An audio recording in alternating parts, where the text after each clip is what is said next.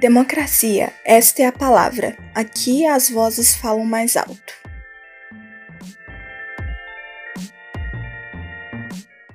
Oi, galera, boa noite. É, estamos começando o primeiro episódio do nosso podcast. Queria começar apresentando os integrantes do grupo que compõem aqui o nosso, o nosso programa. É, eu sou Ana Flávia, vou ser apresentadora do podcast de hoje. Os outros integrantes são a Bruna Araújo, a Amanda Gouveia e a Jéssica de Oliva. E hoje, para conversar com a gente, nós convidamos a Alessandra Mello e a Amélia Gomes. É, e a Alessandra, que é formada pela PUC há 25 anos, é repórter do Jornal do, Jornal do Estado de Minas, já trabalhou também como repórter nos jornais O Tempo e Jornal do Brasil. Atualmente é a presidenta dos sindicatos Sindicato dos Jornalistas Profissionais de Minas Gerais, é isso? Isso mesmo. e compõe a diretoria da Federação Nacional dos Jornalistas, FENAG.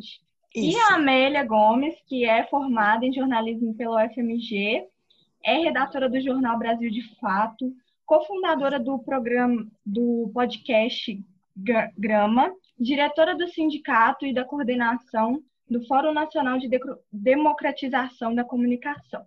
Então, é, para começar a nossa discussão, é, o tema assim, central que a gente vai falar é sobre a, a democracia e o, o, jornalismo independente, como eles estão ligados. Então, primeiro eu gostaria de começar perguntando para vocês duas é, o, o que, que é, é a democracia e por que, que ela está diretamente ligada ao jornalismo. Tá. Aí, é, tem uma ordem? Eu posso já começar Não, a responder? pode começar. Tá. Gente, então é o seguinte.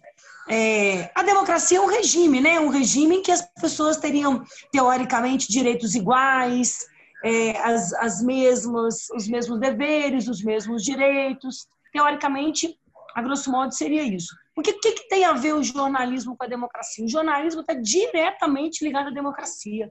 Quanto mais democrática é uma sociedade, mais livre é o jornalismo. Então, além, de, além disso, de, de ter uma relação direta entre liberdade, democracia e jornalismo, existe uma outra, uma outra coisa. O jornalismo é um dos tripés da democracia. O jornalismo ele é fundamental para que as pessoas tenham voz, para que você faça a denúncia das coisas que estão acontecendo, é, que não estão no curso certo. É, ele é um, um, um, tripé dessa questão da, da democracia, ele é um instrumento da democracia, o jornalismo. Ele, inclusive, assim, a função nossa, jornalista, é essa, é defender os direitos humanos, a democracia, é ser o, o porta-voz das pessoas que não têm voz, é, levar esses desmandos, essas mazelas, para conhecimento da sociedade, revelar o que os poderosos não querem que sejam revelados. Então, ele é muito importante também, além de ser um indicador da democracia, ele é importante para o funcionamento da democracia. Né? Ele pode alterar a realidade, mudar a condição das pessoas para melhor ou para pior. Então, o jornalismo é muito importante. Agora, a gente pode dizer que existe um jornalismo democrático numa sociedade feito Brasil, por exemplo? Eu acho que não. Que, o que, que eu acho um grande problema? A gente tem uma, uma mídia no Brasil muito concentrada. A gente tem uma mídia no Brasil dominada por poucas famílias. Nove famílias dominam praticamente todos os, principais e maiores meios de comunicação.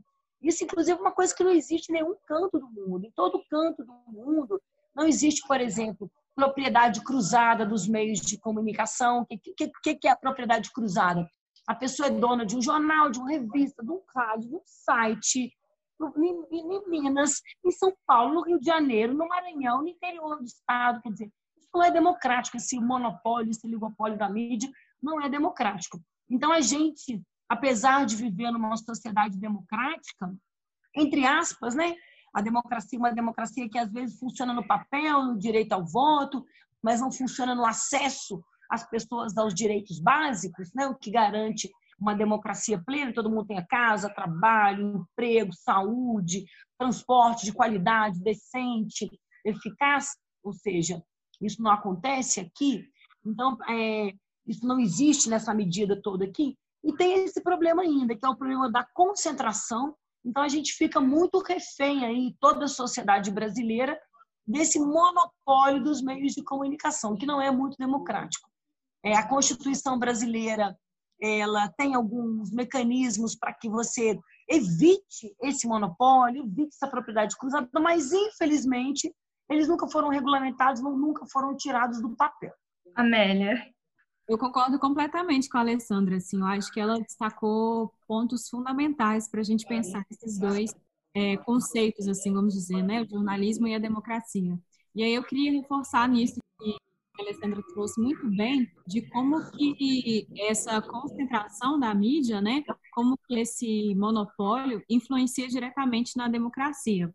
A gente tem que pensar é, que o jornalismo, assim como a escola, né, a educação, assim como a família, as crenças religiosas, ele é um, um ator social, vamos dizer assim, que é fundamental na nossa formação enquanto ser humano, né, enquanto indivíduos sociais, assim. Então, a gente, para a gente ter uma ideia, assim, da, da dimensão e da força que é, de fato, o jornalismo e do tamanho da responsabilidade também, né? E por mais que nós, comunicadores, jornalistas, a gente esteja mais familiarizado com esse termo de, de monopólio, né, de como que funciona a manipulação nos meios de comunicação, como que essa deter por deter poder, né, tanto de equipamentos quanto de dinheiro, quanto de alcance é, desses veículos, como que isso influencia diretamente na nossa sociedade, né? Então, por mais que para a gente seja um assunto que é, está mais em voga, que é mais comum, vamos dizer assim, né? Para a sociedade no geral é uma coisa que é, ainda não é tão clara assim. Né? Eu acho que nos últimos anos, desde o, aquele movimento que teve fora Globo, né? Globo golpista, acho que ficou um pouco mais escancarado assim, né? Como que essa relação acontece e se dá e como que ela influencia diretamente na nossa vida. Mas eu acho que a gente ainda precisa avançar muito, assim. E, e esse avançar, a Alessandra disse tudo, assim, é também de democratizar os veículos, né? Democratizar o acesso a esses veículos, democratizar os recursos, democratizar o alcance que esses veículos têm, porque a gente não pode se enganar, né? Todos os veículos, ao contrário do que a gente aprende geralmente na faculdade, né? o mito da imparcialidade, que os veículos o jornalismo é imparcial, ele não tem lado, ele, enfim, apenas traz ali a verdade, a gente precisa ter sempre isso em mente, assim, né? Que jornais, eles são financiados por empresas, por empresários, por famílias, como a Alessandra trouxe, né? Que tem interesse, tem um interesse político que traz uma visão de mundo e aí a gente precisa saber qual que é essa visão de mundo, qual que é esse interesse político por trás desse veículo, por que, que essa notícia ela está sendo dada assim ou de, de, outra forma e como que isso influencia diretamente assim na nossa vida, né?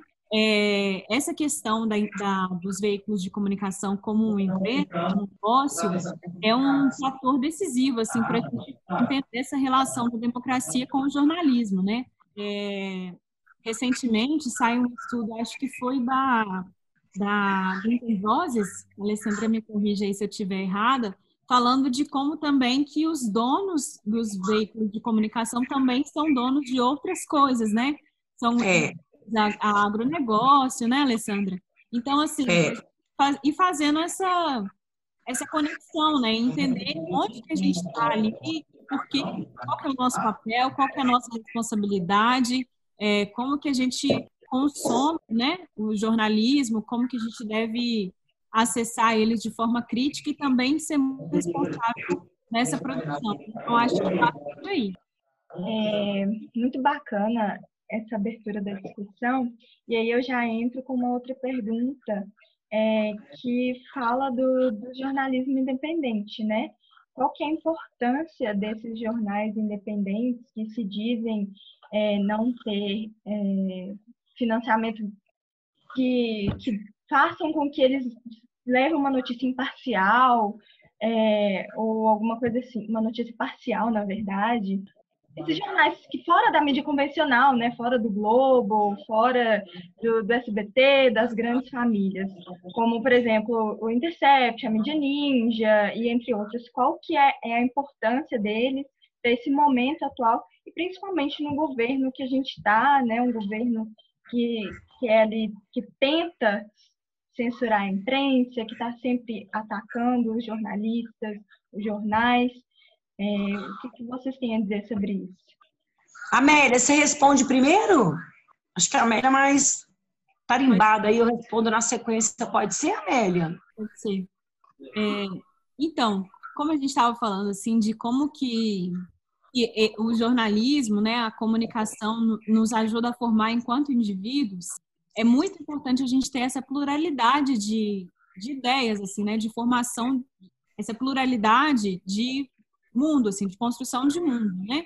Então, os é, veículos ditos alternativos, e o Brasil de fato tem até inclusive um debate muito importante sobre essas determinações, né, sobre esse termo alternativo, é, enfim. Independente. Independente, nanico, né, que também tem essa denominação aí. É, como que isso reflete também no próprio discurso e no próprio debate de, de, disso, assim, né, dos veículos ditos grandes contra as outras formas de comunicação. Mas, assim, é fundamental, esses veículos, eles são fundamentais, eles são históricos, né?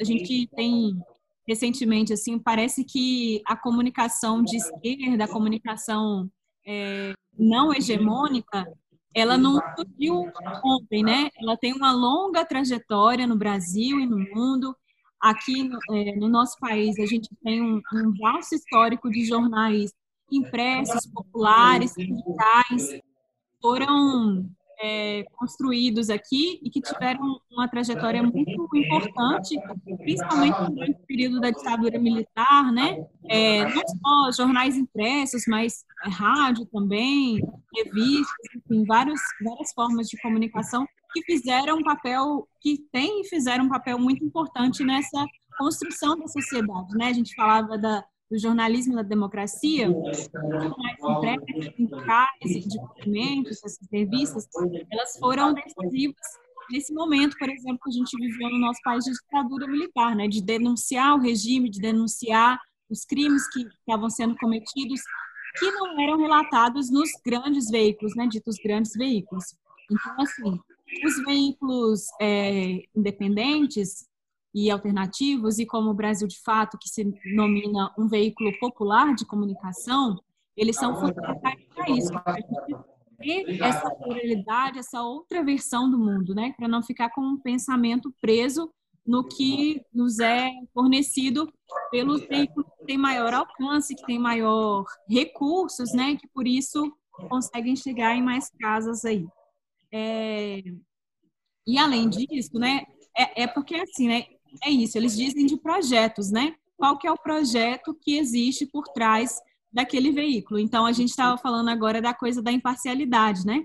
É, ao contrário dos veículos ditos, dos veículos comerciais, como a gente costuma nominar no Brasil de Fato, por exemplo, né? O Globo, a Folha, enfim.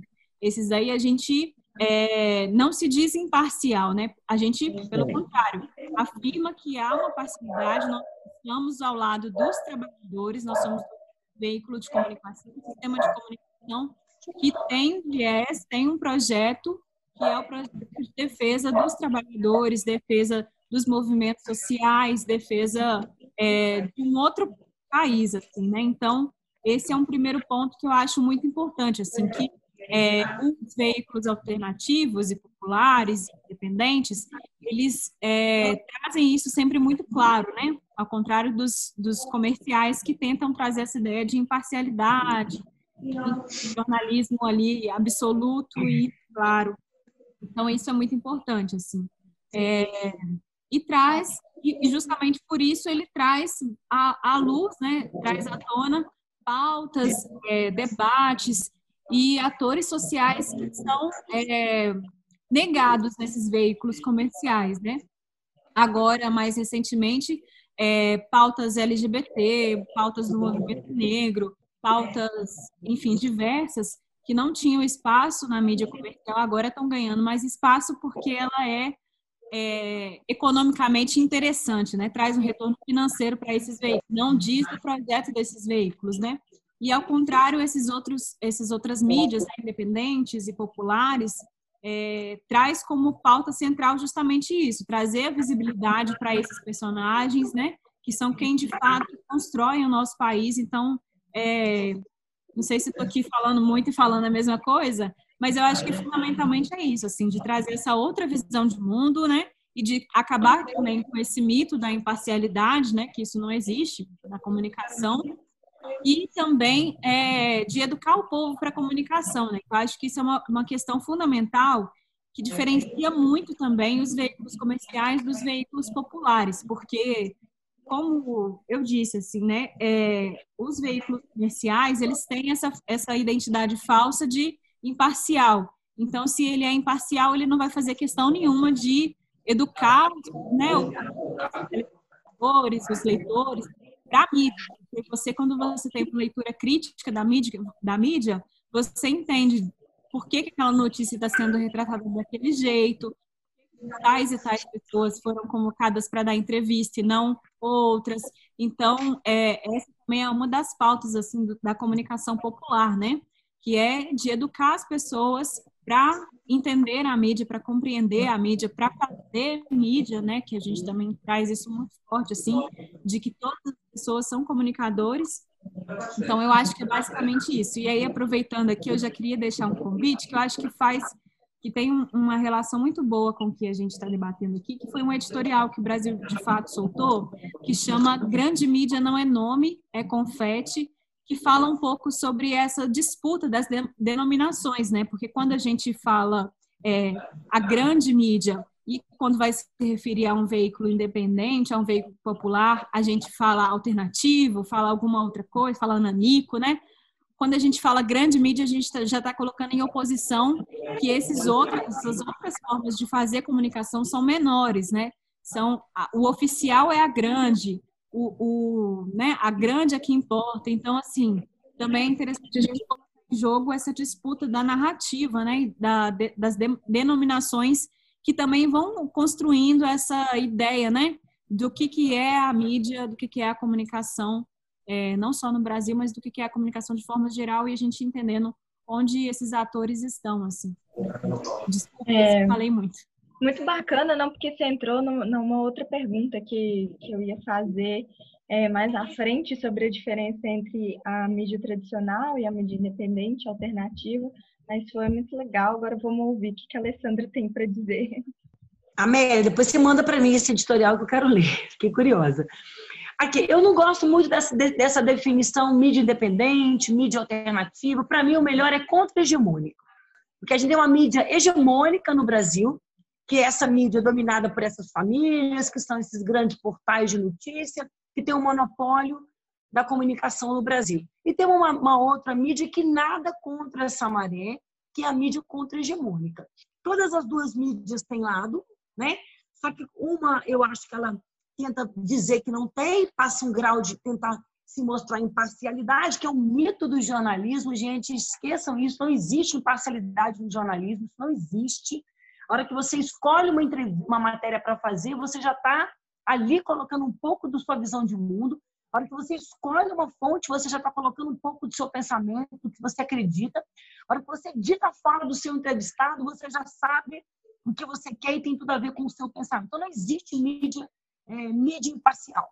Não existe. Imparcialidade é um mito do jornalismo criado pela, por essas grandes escolas de jornalismo aí, pra, e é apropriado pelos meios de comunicação hegemônicos para dizer que eles não, não têm lado, estão apenas ouvindo a notícia, que não é verdade, todos têm lado, o lado sempre do poder econômico, o lado é sempre do poder político, o lado é sempre de quem tem dinheiro. Essa é a grande mídia, a mídia hegemônica brasileira.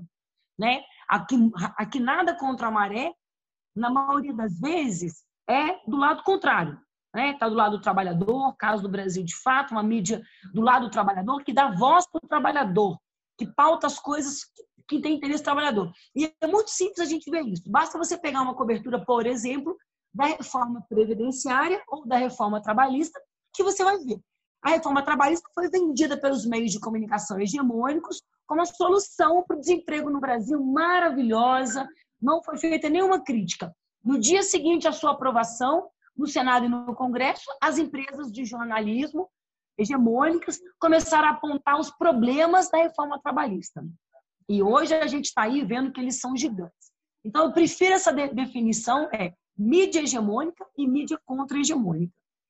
Porque independência não existe, imparcialidade não existe. A gente, as pessoas, o jornalismo tem sempre um lado. E não tem problema que ele tenha lado. Ele só precisa ser claro do lado que ele está. E precisa ser justo. Né? Você tem um lado, deixa claro o seu lado e tenha é, um balizamento justo para a sua matéria. Houve sempre um lado, houve sempre o outro, seria o ideal. O que não acontece no dia a dia, o que é difícil. Então, eu acho que esse seria o melhor termo. É, e a gente tem, por exemplo, aqui, ó, acabei de pegar esse livro aqui, ó, Pasquim. Isso aqui é um, um compilado dos, dos, dos jornais durante a ditadura militar. Ele tinha um lado, era independente, era independente, chamado hoje de mídia independente. Era independente? Não, ele tinha um lado. O lado dele era um lado contra a ditadura, muito claro. Muito claro, ao contrário de todos os jornais que incensavam a ditadura como uma coisa maravilhosa, tranquila, tá, né?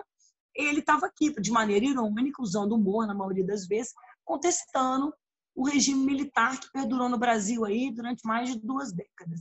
Então, acho que essa seria a melhor definição para a situação hoje no Brasil. Uma mídia hegemônica e uma contra-hegemônica, que é essa que luta contra a maré, que passa dificuldade financeira, que sobrevive aí na raça do povo que faz, porque tem um desejo de levar uma outra informação para as pessoas, uma informação contrária.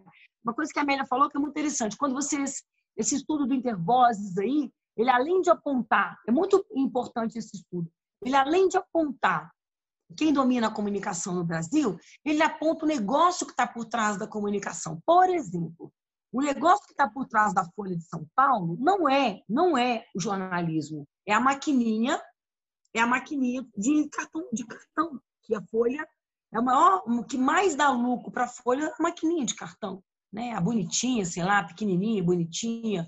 Isso é o lucro da Folha. E quando você vê a Folha fazendo matéria contra mudanças no sistema econômico, contra regras do Banco Central, tá, é interesse particular dos donos do jornal. Quando você vê na Rede Globo lá, entrar no comercial da Rede Globo, ah, o agro é pop, o agro é pop, o agro é isso, o agro é aquilo. Um dos negócios da Rede Globo é o agronegócio.